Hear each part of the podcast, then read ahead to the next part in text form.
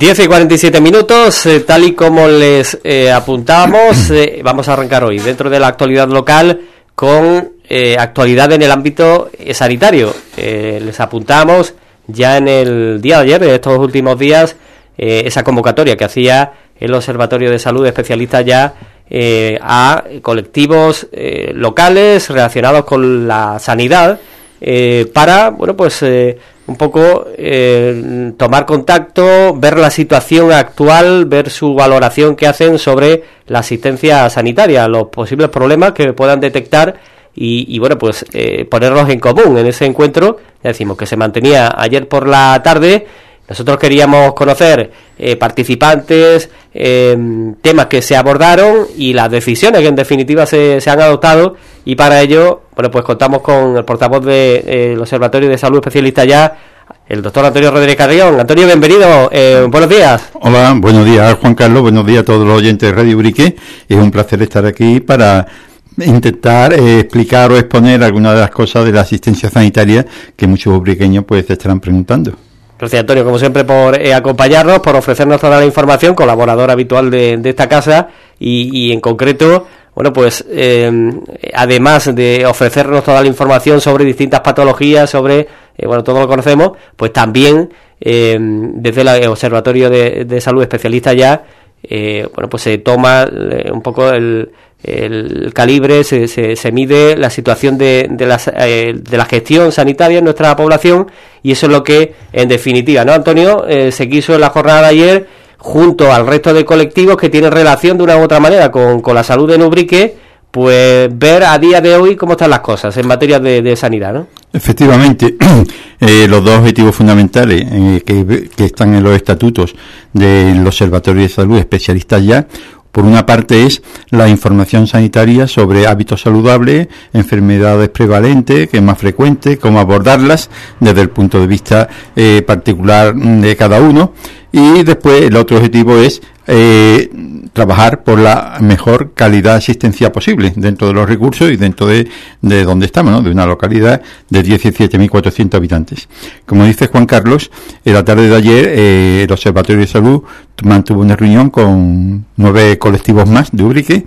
Eh, se habían citado por ser de los más representativos. Entre ellos había varios eh, de asociaciones de enfermos eh, que después comentaremos. Después había también eh, de Asociación de Vecinos, eh, una entidad muy representativa de Ubrique, otra de hábitos saludables, como es el director del Patronato Municipal de Deporte, y fundamental como una, una empresa pública para hábitos saludables, como es el ejercicio físico y el deporte, y también estaba eh, la asociación eh, que últimamente, en el último año, eh, pues ha estado en vigencia en Ubrique, como es la Asociación por una Asistencia Pediátrica Digna, que, en fin, todos conocemos perfectamente a través de las manifestaciones que dan en la prensa, en la radio, cuáles son sus objetivos y los éxitos que están teniendo, y pero que todavía quedan eh, muchos puntos importantes por conseguir y por los cuales están luchando. Y por todo esto fue la reunión de ayer y si quiere comentamos ahora ya algunos puntos concretos.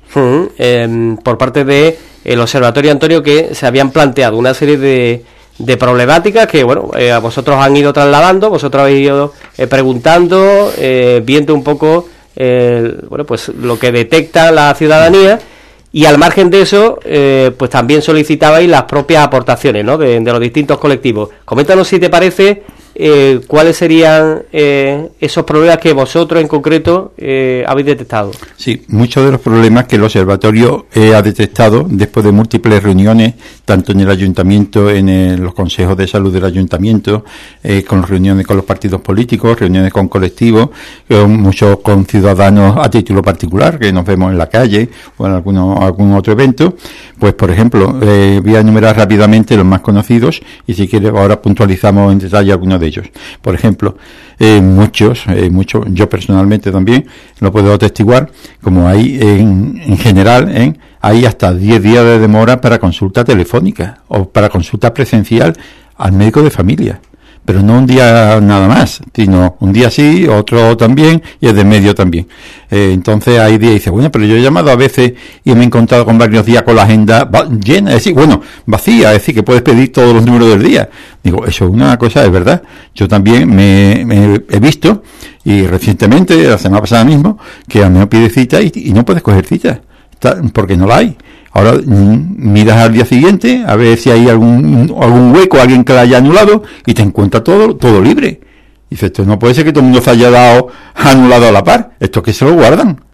Y después pasa la semana siguiente, pasa lo mismo, dice, bueno, y alguien te dice, no, no, es que eh, ya se han comentado en la prensa, y es verdad, yo lo he visto en la prensa, tengo recortes de prensa, que hay algunos directores de centro de salud que se guardan los números para que cuando hagan la auditoría desde Sevilla, de como demora cero porque los liberan por la noche. Entonces, y cuando ya eh, saben, porque alguien les dará el cante de que ya han hecho la auditoría, pues lo vuelven a guardar para tenerlo para cuando vuelvan a abrir. Y siempre tiene demora cero. Así se comprende que la consejera de salud o la delegada territorial de salud diga que no ubica la demora cero o simplemente de dos o tres días.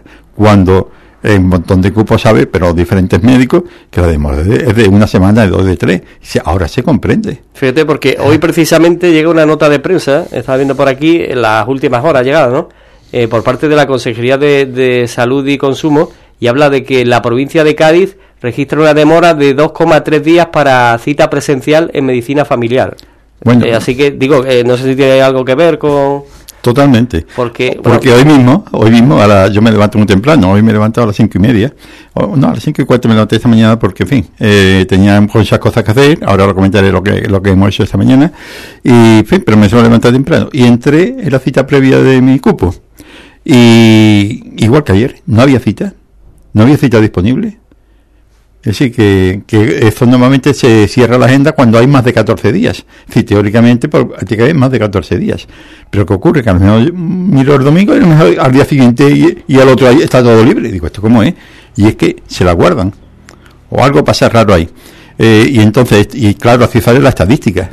Porque si ahora eh, lo abren un día y hay demora y hacen la media con los días que no hay demora, sale 2,3. Eso puede ser una explicación. Aquí en Ubrique, lo que ha dicho eh, la Junta de Andalucía, no sé si será válido para otra, pero por lo menos para Ubrique, bueno, y yo ayer estuvimos hablando y todos los corroboraron que le pasaban lo mismo, ¿no?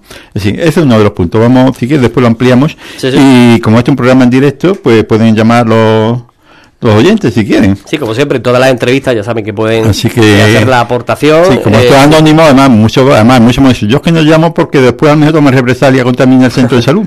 Sí, sí, hay quien lo dice, ¿eh? Dice, después necesita algo y te. Bueno, no, mire usted, allí los trabajadores no toman represalias. Si alguien toma represalias, no son los trabajadores. ¿Eh? Así que eso para empezar, y además que esto es anónimo, pueden llamar ahora a Radio Brick y decir esto, cualquier otra anomalía, para que, en fin, vayamos tomando nota. Aunque quizás con lo que vamos a decir ahora estarán la mayoría de ellas cumplimentadas. Otro problema es, por ejemplo, tener que dejar el, lugar de trabajo o la casa donde uno está haciendo la faena o atendiendo a algún enfermo, lo que sea, para tener que ir en presencia al centro de salud para pedir una cita no demorable porque no te la dan por teléfono. Es decir, que si yo, eh, mm, por lo que sea, eh, anoche me torcido un tobillo, voy a urgencias, me tratan en el 15, me lo vendan, lo que sea, dice, pero mañana tiene que ir usted a su médico eh, para que le haga una radiografía por si acaso hay alguna fisurita o por si le tienen que dar la baja laboral. Ah, vale, pero es que mi médico no tiene número hasta dentro de dos semanas o no me dan cita. Y dice, bueno, pido usted un número no demorable, de esos que se dan en el día, también se llaman en el día, para, para estas cosas, que no es una urgencia vital, que no te vas a morir, pero que necesita que te vean. Bueno, pues llamó por teléfono o llama por teléfono. ah, esos números no se dan por teléfono. Entonces, no, no, tiene usted que venir a cogerlo al mostrador. A recepción. Va a recepción y, dice, y ahora venga a la una. Hombre, ahora me tengo yo que ir a mi casa y volver a la una. Pero esto cómo es pues ya, o ya tienes tú que empezar allí a decir que yo no me voy y te tienes que pelear o ponerte... Pero eso no es así, no, es una cosa normal. ni, el, ni el trabajador tiene por qué asumir eh, que alguien esté crispado o enfadado, ni tú tienes por qué crisparte o enfadarte. El trabajador recibe instrucciones. No las recibe de mí, ni de Juan Carlos, ni del portero del cine. Las recibe de la dirección que es la que le da instrucciones, que esa es otra de las cosas. Una de las cosas que hemos detectado es que muchas veces los, los trabajadores de recepción eh, reciben instrucciones que un día es una cosa y al día siguiente es otra, o un trabajador recibe una y el otro trabajador recibe otra. De tal manera que cuando va un, usuario al centro de salud, pues están todos locos. O el, o el personal de recepción no sabe exactamente qué hacer, o hoy te dice una cosa y mañana hay otro trabajador y te dice otra. ¿Y quién le da la instrucción a ese trabajador? Desde luego es lo que hemos dicho. No es el portero del cine, ni el que tiene un kiosco en la avenida, ni el alcalde. Es la dirección del centro de salud. Es que cada cual saque las conclusiones que estime oportuno.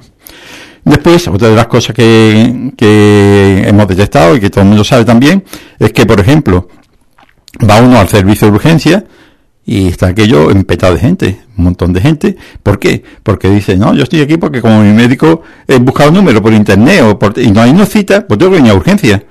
Y entonces de urgencia, los personales de urgencia muchas veces se enfada, se crispa, dicen, vamos a ver que esto no es una urgencia. Esto es una cosa que a mí es un flemón, que lleva usted dos días y que no se le quita, por, en fin, con, con ibuprofeno o algo, y ya acude al médico, pues tiene que tomar antibióticos, y entonces eh, no hay cita, va a urgencia, y dice, usted, ¿por qué no usted hace un médico por la mañana? Se lleva dos días. Es que no hay número, pero es que esto no es una urgencia, y encima te riñen. Sí, va a obligar a urgencia y encima te riñen. Eso no es normal. Eso no es normal. Yo no pago una ciudad social para que me traten así. Ni el trabajador de urgencia está en urgencia para tratar cosas que no son urgentes. ¿Pero de quién depende eso? ¿Del alcalde? ¿Del que, que tiene un kiosco en la avenida? ¿Del portero del cine? ¿De quién? ¿O de la dirección que es la que organiza esto? Después, por ejemplo, eh, ayer mismo dijeron en la reunión, uno de los problemas, una, un, fin, un usuario, y por lo visto no creo que sea el único. Ya lo habían dicho más personas que han ido a, curarse a enfermería y le han dicho que no hay venda o que no hay material suficiente, que allí lo compren. Pero vamos a ver, si la delegada territorial, si la consejera de salud dice que en Ubrique no falta ni personal sanitario, ni médicos, ni enfermeros, ni material, ¿Cómo que vienen ahora estas cosas? Y no es una cosa puntual de un momento de un día. Es decir, y por ejemplo, y otra de las cosas, vamos a dejarlo ya aquí, ahora continuaremos con otras cosas, que las reuniones de participación ciudadana, que tanta importancia le da tanto la señora consejera de salud como la delegada territorial, donde los usuarios o los ciudadanos van al centro de salud en, representando a un colectivo para exponer los problemas estos mismos que planteamos u otros y para recibir información del centro de salud, bueno, allí todos coincidieron que era un auténtico paripé. Es un paripé lo que ocurre en el centro de salud pública en participación ciudadana. ¿Por qué? Pues por lo siguiente, y además, yo soy testigo presencial y allí lo corroboraron todos los que iban a, esa participación. Por ejemplo, eh, obligatoriamente es cada seis meses. La última que hubo, hacía la última tres años no había, alegando lo del COVID. El COVID duró un tiempo, pero no tres años. Es decir, pero no solamente eso, es que además, cuando hay, eh, las citaciones no son por escrito, sino la última, por ejemplo, fue una llamada por teléfono para decir que dentro de dos días había una reunión, pero sin que antes te hayan mandado ningún borrador del acta. Y cuando vas allí, te leen un acta que la mayoría ya ni se acuerda, porque como no han tenido un borrador previo, no se acuerda de todo. Y después es que ni siquiera después te dan por escrito el acta definitiva. De tal manera que desde el centro de salud se manda a los servicios centrales de Sevilla, a la Consejería de Salud, sabe Dios lo que le mandan. En el escrito, nadie sabe lo que le ha mandado. Pero pregunté ayer precisamente a todos los colectivos que estaban y que van a la participación ciudadana, y digo, oye, ¿tenéis vosotros algún acta escrita de las reuniones que hemos tenido previamente para Nadie recibe nada, ni yo ni nadie. Es decir, que no es una cosa particular del observatorio. ninguno tiene hasta de nada. Es decir, sabe Dios lo que se manda a Sevilla. Hombre, se mandará que esto está muy bien. Y ahora se comprende muchas cosas. Bueno, eh, más vale que me preguntes tú alguna cosa, si no es que esto es interminable. Pues, eh, mientras tú estabas comentándolo, eh, digo, para eh, dentro de los primeros de las deficiencias que apuntabas, el tema de la demora, ¿no? De 10 días y, bueno, te comentaba esa noticia, ¿no? Que por parte de la Consejería de, Salud que habla de dos con tres días eh, para cita presencial en medicina familiar. Así que yo eso la prueba por mi parte eh, ahora mismo. Así que eh, para medicina familiar pues lo he comprobado en dos identidades para aquí y son 10, entre 10 y 14 días. ¿Dos médicos diferentes? Sí, sí. así que 10, 14 días, ya sea por teléfono o presencial. Y sí que es cierto que en pediatría, eh, dado que eh, parece que ahora mismo, de luego, eh, incluso para hoy mismo se podría coger cita o para mañana, el, bueno, que está dando su fruto ese 100% de, la, de las dos consultas. Es lo que comentaba. que bueno, ya que has comentado esto, debo expresar públicamente mi más enhorabuena, mi felicitación a todo el pueblo de Ubrique, a todo el pueblo de Ubrique, ciudadanos de a pie y, eh, y partidos políticos, todos, y equipo de gobierno anterior a este y el actual, por el trabajo que han hecho, el gran trabajo, el gran esfuerzo que han hecho, porque teniendo en prácticamente toda Andalucía de escasez de médicos y de pediatras o de médicos en función de pediatría, gracias al trabajo que han hecho, ya digo, toda la ciudadanía, con las banderolas en los balcones, con las pancartas en el ayuntamiento y en la entrada y salida de Ubrique, eh, con los apoyos en las reuniones. Gracias a todo eso, Ubrique ahora mismo tiene el 100% de las plazas de pediatría cubiertas, cuando en toda Andalucía hay escasez y bueno, y lo vemos continuamente en la prensa. Pero no solamente pediatría, lo tenemos también en medicina familiar es decir, la medicina de adulto. Todas las plazas de Ubrique, las 11 plazas, están cubiertas y además por médicos propietarios y además naturales de Ubrique, que no son los médicos que cogen plaza, vienen de otra localidad y en cuanto pueden, pues se van a su localidad de origen, como es lógico, a no ser que tenga aquí algo que le retenga un familiar, la novia, lo que sea. Pues nada, ahora mismo, la fecha de hoy, eh, 17 de noviembre de 2023, las 11 plazas de medicina familiar, yo creo que eso no ocurre en ningún pueblo de, de toda, yo creo que ni de toda España, que los 11 médicos sean propietarios, por oposición, y además nativos de esa localidad, que no se van a desplazar. Es decir, eso no ocurre en nada. Bueno, si es así, que es así, y además todos médicos perfectamente preparados, cualificados como oposiciones, es decir, que están todos perfectamente jóvenes, y además jóvenes. Es decir, una media de edad de unos 40 años, 40, 40 y pico. Es decir, que todavía eh, activo, porque quedan más de 20 años aquí en activo. Eso no ocurre en ningún pueblo. Yo, yo nunca he tenido en los 40 años de profesión, hombre, en un pueblo que sea un médico dos, vale, pero donde hay 11 médicos que 11 sean propietarios, como oposición, eso es una alegría y una satisfacción enorme para todos los ubriqueños. Pero si es así, porque hay demoras. Si no falta personal.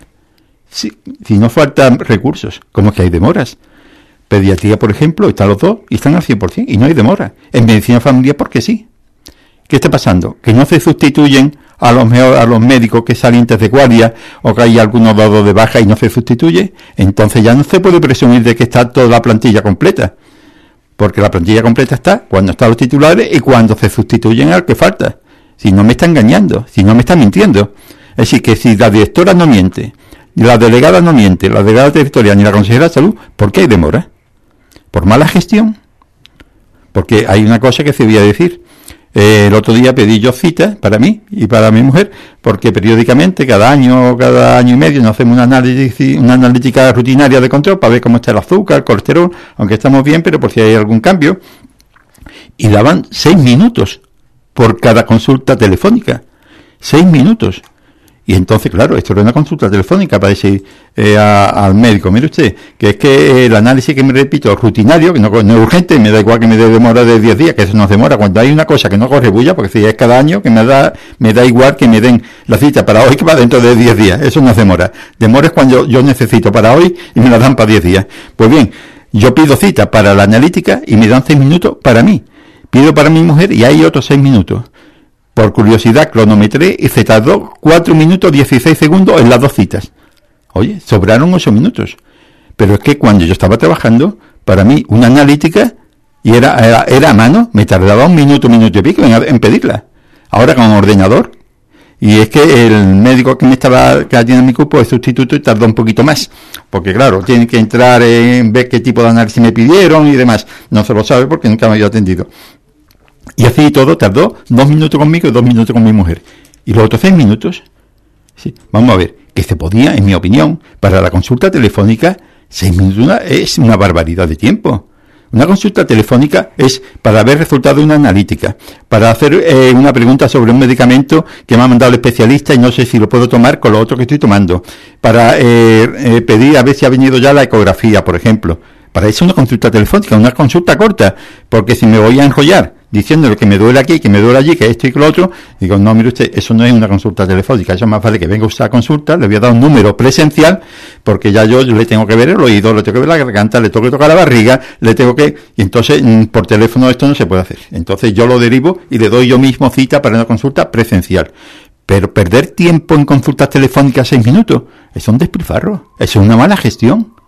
Y si más vale que le deje usted 10 o 12 minutos a una consulta presencial donde hay que tocarle la barriga, pero hacerle preguntas más, más complejas y deja menos tiempo para estas cosas que se resuelven en dos minutos. Yo no lo comprendo. Pues ese quizá puede ser uno de los motivos de la consulta. En otros centros de salud no dan tanto tiempo para esto y si dan más, y si dan más tiempo a la presencial, que es donde hay que hacerle un mayor eh, reconocimiento al paciente. No sé si me he explicado eh, cosas muy concretas, pero que una cosa que expliqué en la reunión y es por qué estoy yo metido en todo esto. ¿Por qué el Observatorio de Salud y concretamente Antonio Rodríguez Carrión siempre está metido en cosas de organización, de problemas de asistencia sanitaria, no solamente en Urica, sino en general? Y lo dije muy claro, no sé si te importa que lo digas. Sí, sí, por supuesto. Pues simplemente, y también lo dije, digo, alabarse uno mismo, alabarse uno mismo es lo peor que hay. Lo peor que hay. Pero yo no pretendo, si lo hago, me perdonan, pero te voy a decir, si no lo hago yo, pocas personas más pueden hacerlo en Ubrique. ¿Por qué?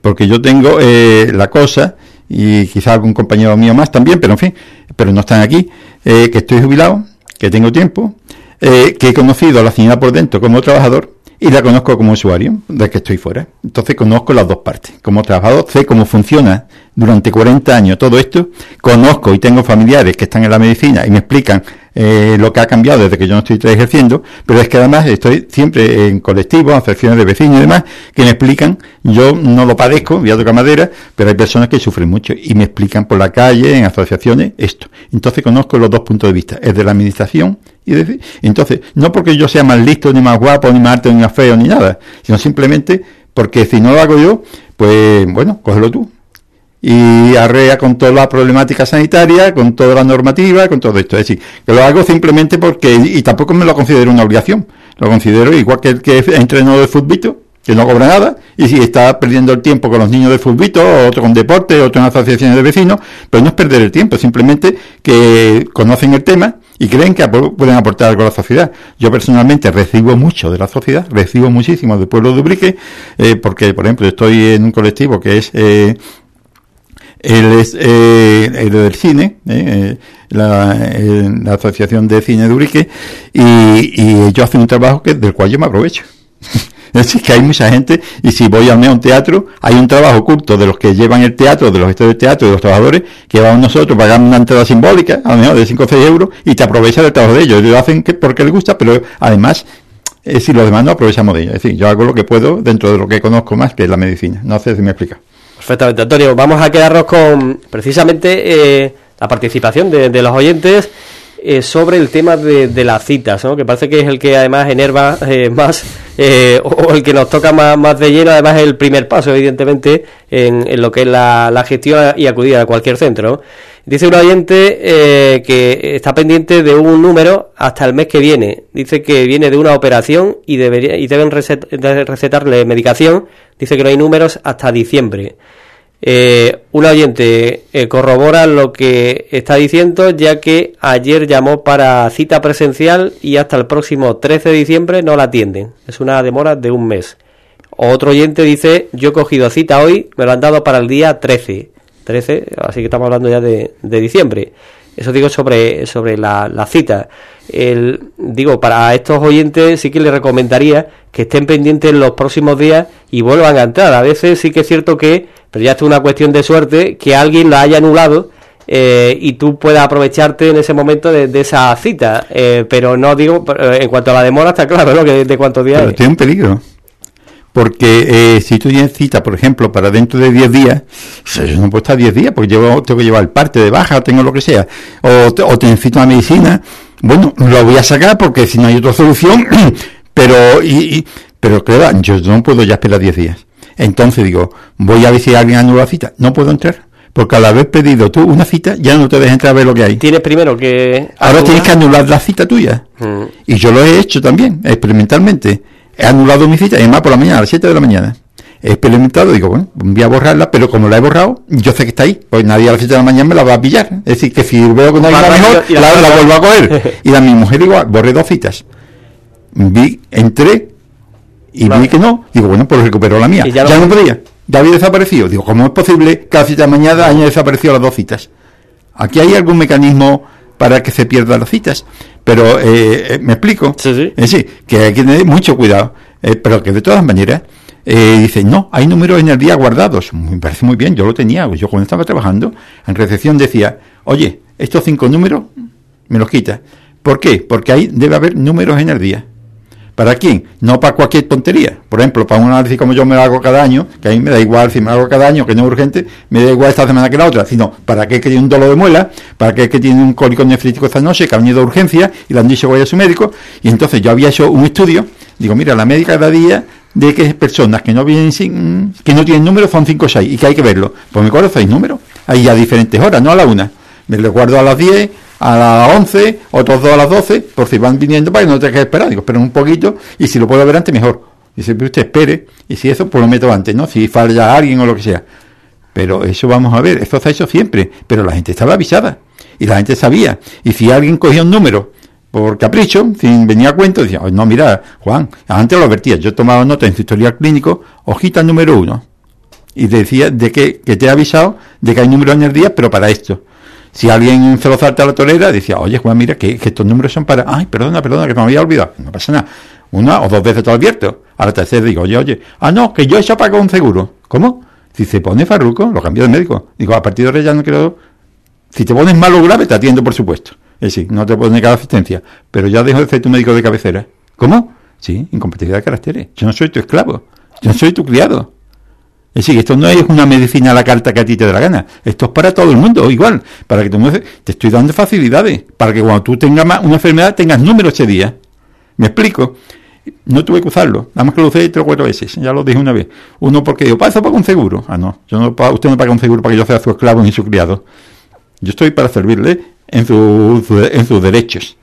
Y tan amigo como siempre. Decir, que, esas cosas hay que dejarlas claras. ¿eh? Que el médico te puede cambiar de, de cupo eh, en cuanto, hombre, con un razonamiento. de- Tienen que explicarlo a la inspección médica de que este señor, pues, eh, hace lo que da la gana. Punto.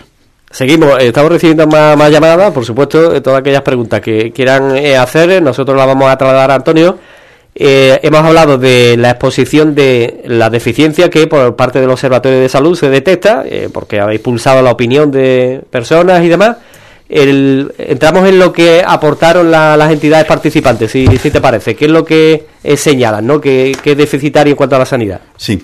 Eh, hay, hay cosas que, en fin, que, que dejaron algunos a título un poco particular. Por ejemplo, eh, hay asociaciones que, que dijeron que en, caso, por ejemplo, de Adisica, eh, esto no fue, en, este caso no creo que no fue en el centro de salud de Ubrique, fue en el hospital donde a una persona le pusieron un aparato para inyectar el azúcar, llegó a Ubrique, resulta que el aparato venía sin pilas o estaba las pilas ahora fue al centro de salud, también tenía problemas, es decir, esos son casos ya particulares de cada uno, que lo hay muchísimo. En otra ocasión nos avisaron, por ejemplo, de que la ambulancia eh, que lleva pacientes a diálisis o a, quimioterapia, eh, muchas veces hacen la ruta de los pueblos blancos. Va de pueblo en pueblo, mariposeando, con personas que, sobre todo al venir de vuelta, eh, pues vienen muy mal estado, ¿no? Porque muchas veces la quimioterapia no le, no, le, no le va bien, o la diálisis, y van de pueblo en pueblo y con unas carreteras infernales, que es otra de las cosas que dijeron, que la carretera desde aquí, desde Ubrique hasta, hasta el hospital de Villamartín, es horrorosa y es verdad. Yo hace dos días pasé por ahí y el coche pegaba saltos, sobre todo a nivel del bosque, entre el bosque y Prado de Rey, pegaba saltos sin medida, con badenes. Bueno, pues eso en una ambulancia multiplícalo por 10. Yo he estado en ambulancia mucho tiempo en urgencias y cada vez que he pasado, no aquí, sino hace tiempo cuando estaba en Grazalema, cada vez que había un bache, pegaba saltos, ¿no? El paciente, yo y todo el mundo. Pues un paciente que tenga un hueso roto, que tenga algo roto, o que tenga un, un- un suero en la vena y la vena sea finita, con esos saltos, el hueso se le termina de romper o, va como si estuvieran en el infierno desde aquí a Villamartín. Es decir, y se critica la, la, la carretera con la salud muchísimo, sobre todo para estos casos de traslado. Que, que menos, ¿no? Es decir, que, que a mí me gustaría que una autoridad sanitaria de los que están, de los que más mandan, si alguna vez tiene un problema, que se meta en una carretera de esta, en una ambulancia, van a ver lo que es bueno. Pues fueron algunos de los puntos particulares, pero lo que más me llamó la atención ayer, y yo creo que a todo el mundo de hace tiempo, es lo de la asistencia pediátrica. La asistencia pediátrica, como estoy diciendo, es para felicitar a todo el pueblo de Ubrique y especialmente a, a la plataforma, ahora ya asociación, Asistencia Pediátrica Digna, que contra viento y marea lleva un año luchando por mejorar la asistencia pediátrica de los niños. Primero, para que eh, las trabajadoras, bueno, las médicas o los médicos que atienden pediatría tengan un soporte por parte de la administración adecuado. Tengamos presente que, por ejemplo, eh, pediatras en Ubrique hace mucho tiempo que no hay, pediatras MIR. Lo que hay son médicos de familia, normalmente, eh, que tienen una formación en pediatría eh, bastante buena, porque lo han hecho durante la especialidad, y pueden hacer pediatría no en el hospital, sino en los centros de salud, para las patologías frecuentes en el centro de salud. ya patologías más complejas tiene que ser eh, pediatras que están en el hospital o pediatras que están en centros grandes, ciudades grandes, eh, que ellos piden esa zona porque tienen mejores condiciones laborales. Pues bien, lo que han hecho, está toda la plataforma, las 400, 500 madres y padres que hay en la plataforma y los ha llegado, es enorme. Uno con las banderas puestas en los balcones, otro con el apoyo personal eh, a esta plataforma. De tal manera que muchas veces, por desconocimiento, estas plataformas o estas juntas directivas han sufrido ataques, ataques eh, en sus personas, en su labor, cuando ellas ni cobran por esto, ni tienen intereses particulares por esto, sino simplemente quieren una mejora para todos los niños de Ubrique, que además era un clamor popular y se inventaron cosas y ellas han tragado han eso hasta que eh, la verdad ha resplandecido y ya todo el mundo comprende la labor enorme que han hecho. Por ejemplo, aparte de que han logrado con la colaboración de los equipos de gobierno y de todo el pueblo, han logrado las dos pediatras, han logrado que la consulta de pediatría que estaba masificada al fondo de un pasillo mezclada con los adultos pase a la segunda planta con amplia, con unos despachos amplios, con una sala de espera amplia para los niños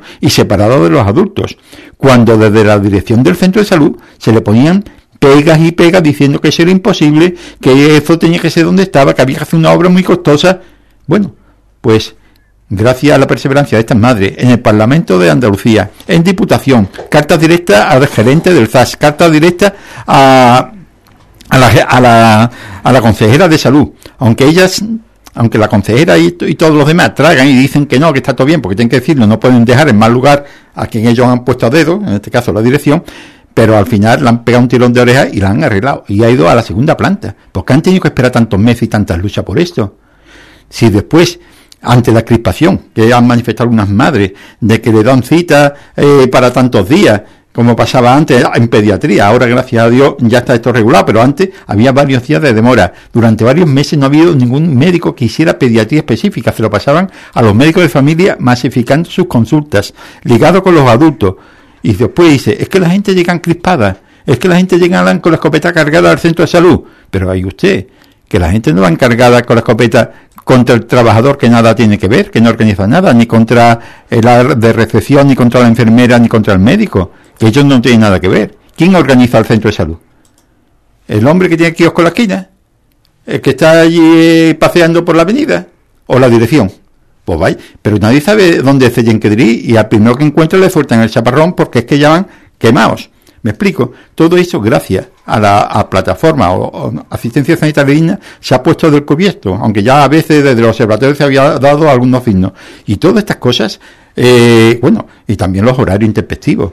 Los niños a las ocho y media de la mañana, eh, recién nacido prácticamente, con pocos meses de vida, venir desde el polígono andando porque a lo mejor el, otro, el marido o la mujer se había llevado el coche a trabajar y, media hora por medio en, invierno. Todo el mundo sabe desde el polígono aquí que hay un gran trecho que no hay ni una casa. Lloviendo, venteando en pleno invierno y de noche, porque en, en diciembre eh, a las 8 de la mañana de noche va a poder llegar aquí a las ocho y media. Cuando ahora se ha puesto a las 10 y media, como en todos lados. Y yo pregunté en varios centros de salud, llamando por teléfono, y eran todos a partir de las nueve y media de las 10 de la mañana en estos centros. Y dicen, no, es que por la bronquiolitis, por el COVID, pero vamos, menos rollo. Eso ya pasó y la bronquiolitis nada. Es que ahora está más el centro de salud más limpio por la mañana. Bueno, y después una consulta que pusieron a las 2 de la tarde que ha pasado por ahí medio brique, más de 500 personas, no había microbios, o estaba todavía más lleno. Es decir, incongruencias como esa, o decir que las médicas que estaban aquí, que eran médicas de familia, no las actuales, sino las anteriores, cuando eran licenciadas en medicina, simplemente lo que habían aportado, un título. Es decir, y, y, y pues, usted no diga mentiras. No diga mentira, que lo único que aporta un título de licenciado de recién terminado la carrera, o que terminó la carrera. Y si tiene más títulos no lo han aportado. Es decir, no me venga a decir mentira. O que había un pediatra consultor. Cuando después la propia delegada dijo que eso nunca ha existido. Hasta dieron el nombre del pediatra cuando era mentira. Y lo ratificaron en el Consejo de Salud. Sí, todo esto crispa. ¿Quién es que crispa? ¿O quiénes son los que crispan? ¿Los usuarios, los trabajadores o quien dirige? mm, yo creo que en blanco y en botella. Todas estas cosas han tenido que luchar las madres, tragárselo, y, bueno, y han conseguido muchas cosas, como ya he dicho, pero todavía quedan cosas pendientes. Las banderas deben persistir, las banderolas, ahora más que nunca en los balcones, los sitios públicos, las pancartas, ahora más que nunca. ¿Por qué? Porque todos estos problemas de, organización que estoy enumerando son los que provocan crispación realmente. Por esto es por lo que la gente va con la escopeta cargada.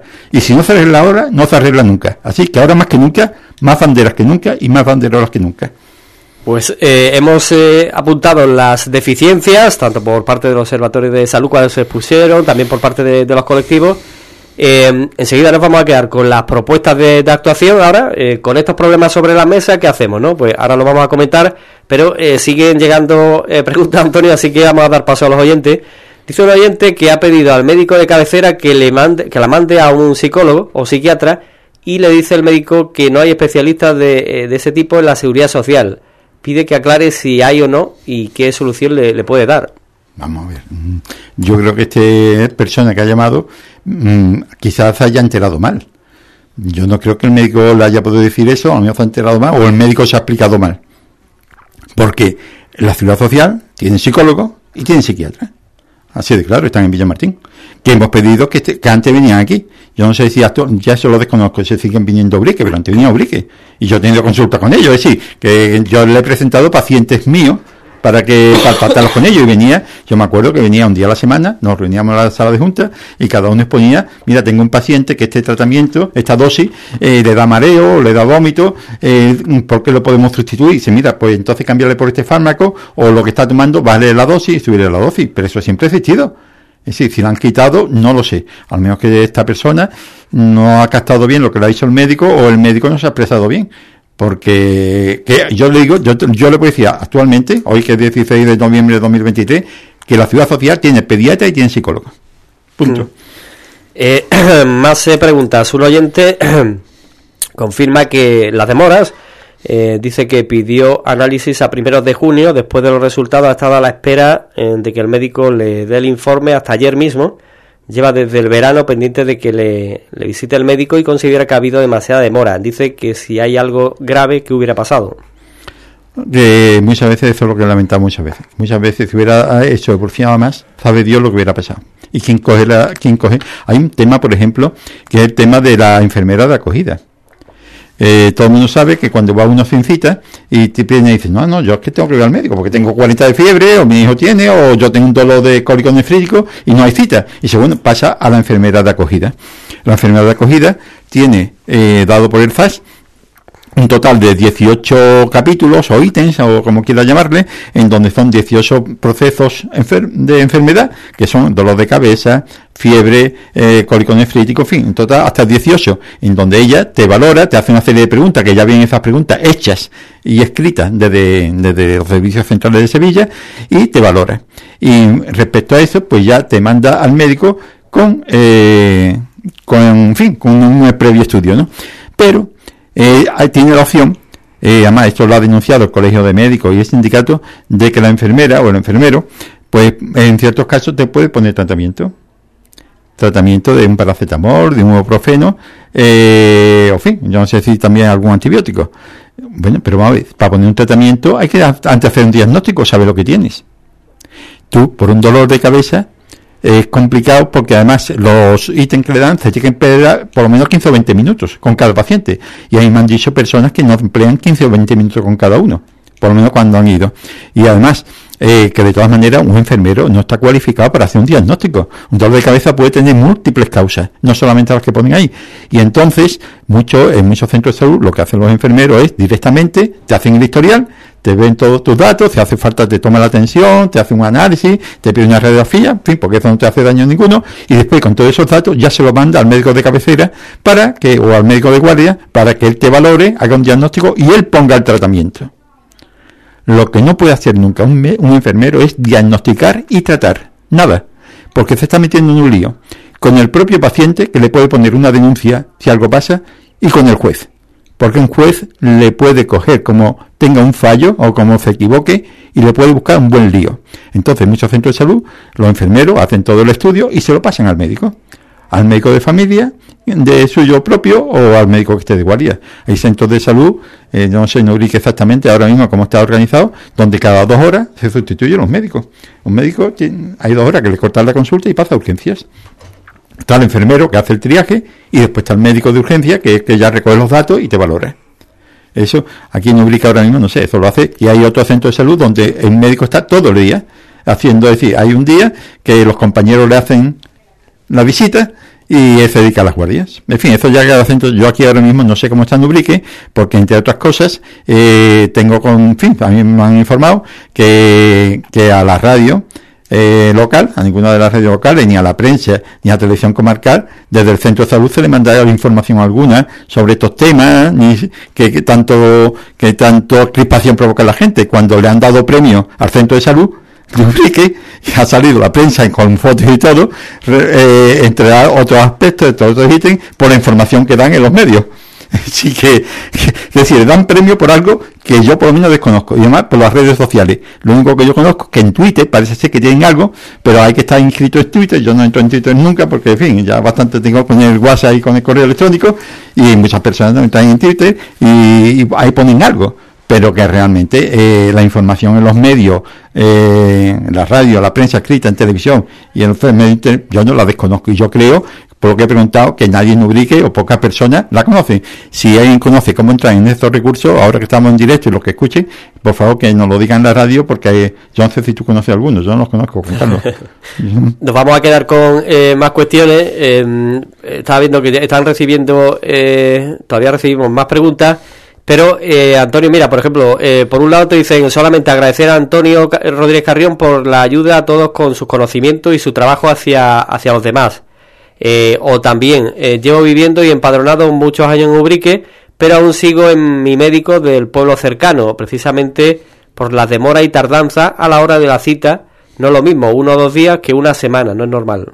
Claro, es que yo lo voy a decir claramente, para mí es una vergüenza es una vergüenza tener que esperar 10 días o 12 días, no un día en particular por algo extraordinario, sino de una forma crónica. Es decir, es una vergüenza. Si yo soy director, si yo soy director de un centro de salud y a mí las condiciones que me ponen me obligan a trabajar de esa manera, yo dimito. Y dice, bueno, pero es que usted gana 6.000 euros si es director y gana 2.000 si no lo es. Bueno, es decir, yo ahora me odia, bueno, usted va a hablar de porque no, pero yo dimito. Yo no trabajo en esas condiciones. Sí, yo porque nace mil euros en vez de dos mil, voy a estar como a un perrito fardero del de arriba, quitándole las vergüenzas. Pues no.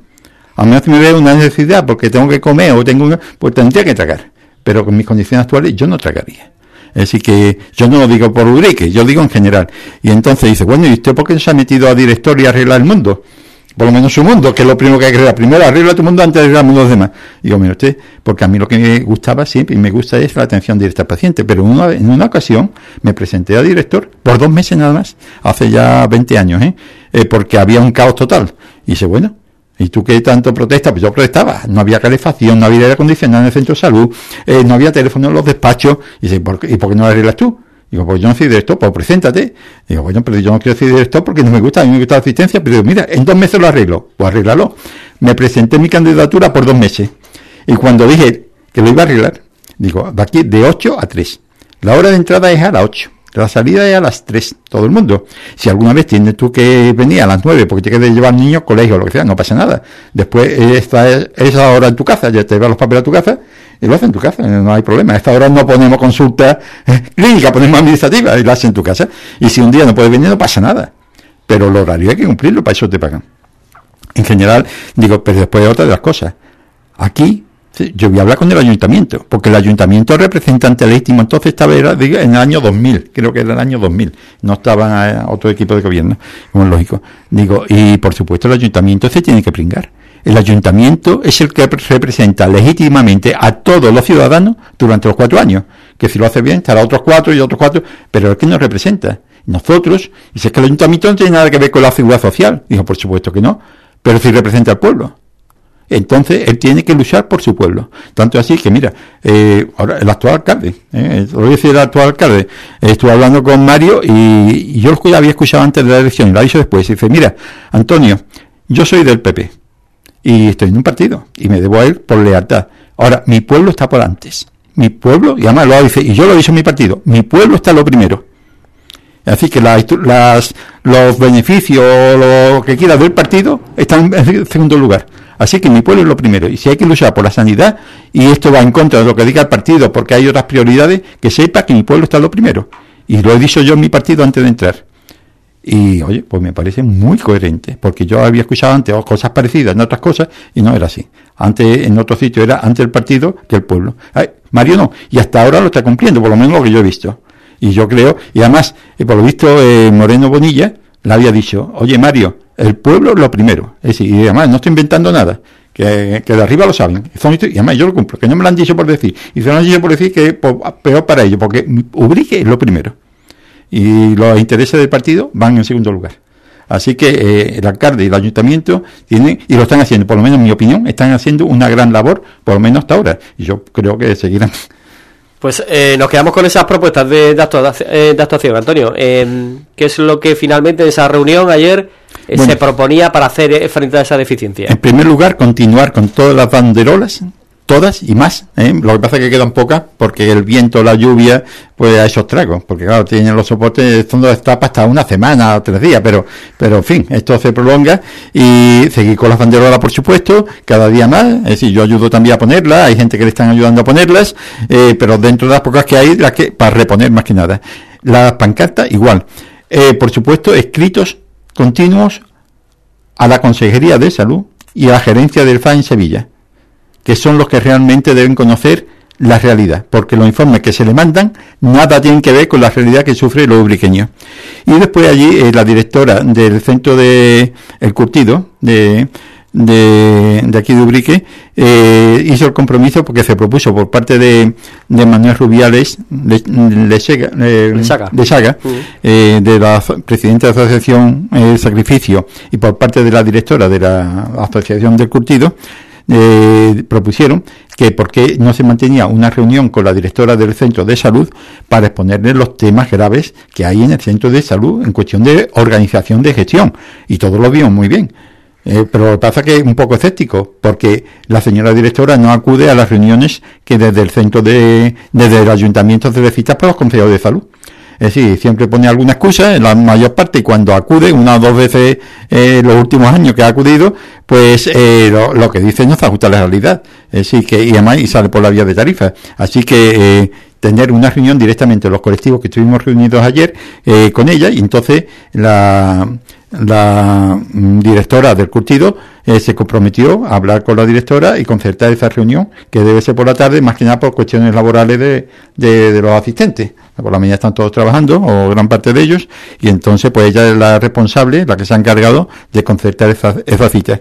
También, eh, por mi parte, por parte del Observatorio de Salud, se comunicó que a través de Mario, el alcalde de Ubrique, eh, se iba a comprometer también Mario eh, a, una petición del Observatorio de Salud de una reunión con un médico, un enfermero y un administrativo del centro de salud para una reunión con el Observatorio de Salud, con la presencia también del alcalde y de la concejala de salud, para sin presencia de la dirección para que ellos pongan cuáles son los problemas que tienen y que según ellos se provocan, son los que provocan crispación entre los usuarios y los trabajadores que en mi opinión, ni los trabajadores, ni los usuarios, ni los ciudadanos tienen nada que ver con esa crispación. La crispación viene por la falta de organización que hay en el centro de salud. Esa es mi opinión.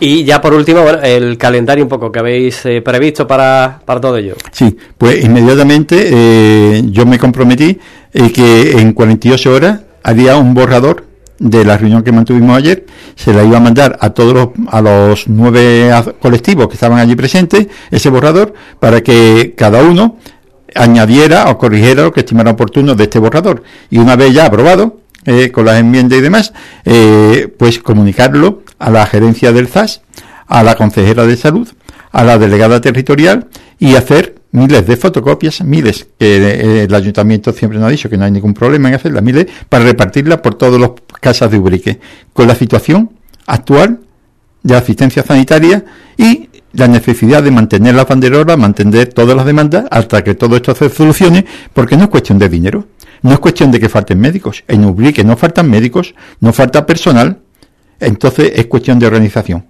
que no cuesta dinero y esto en una mañana se arreglaría. pero hay que querer.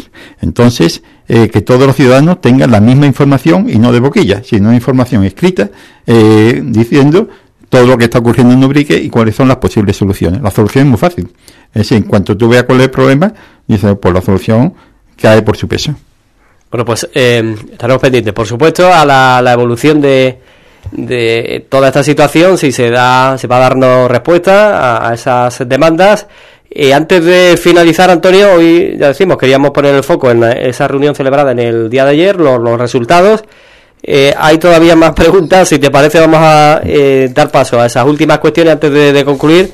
Por ejemplo, dice un oyente en relación a la petición de psicólogos que le pone muchas pegas para asignarle un especialista de este tipo. Según la oyente, el médico le dice que vaya a asistencia social para que la deriven a un especialista de este tipo.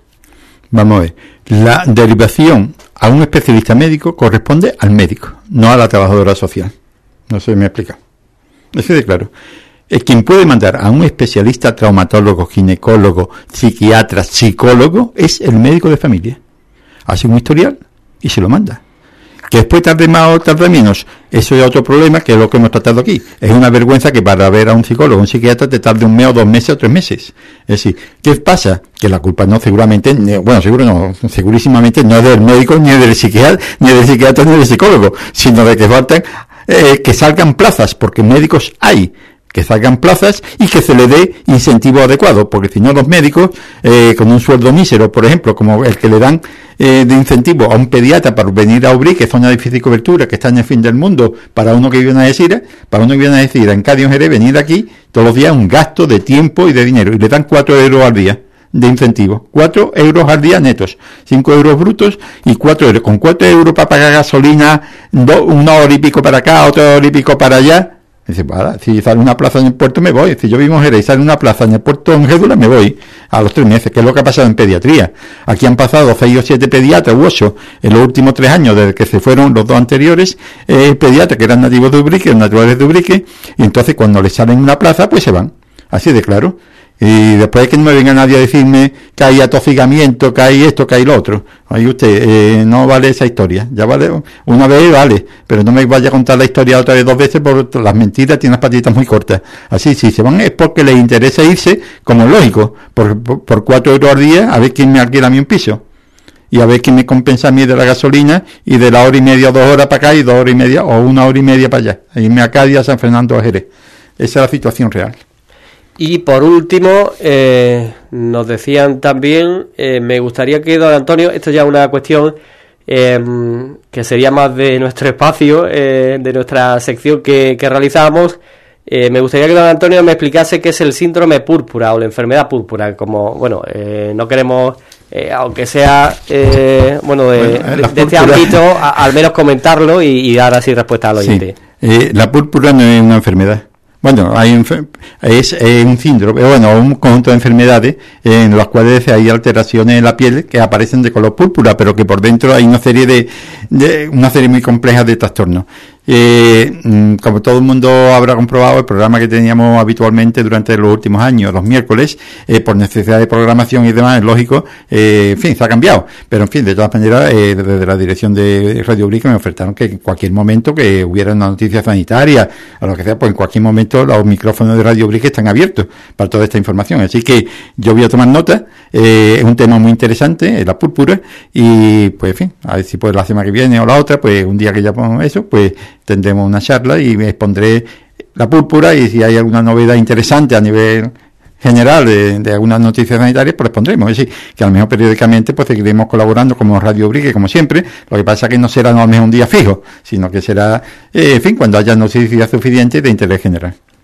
Pues Antonio, eh, te agradecemos por supuesto como siempre la, información, siempre que eh, contactamos contigo, bueno pues de inmediato estés por aquí para, para acompañarnos y eh, de esa manera, bueno pues ofrecer todos los datos a nuestros oyentes. estamos pendientes de, esos encuentros, de, esa labor que sigue realizando el Observatorio de Salud Especialista ya, así que como siempre muchísimas gracias. Un saludo muy cordial a todos y mantener la banderola, mantener la bandera y mantener todas las reivindicaciones porque una asistencia sanitaria justa, es perfecta, perfectamente viable en Ubrique. No hay ningún problema económico ni humano, sino simplemente de gestión y entre todos lo vamos a conseguir. Con ese llamamiento. Nos quedamos, hacemos un alto en el camino, seguida más contenidos.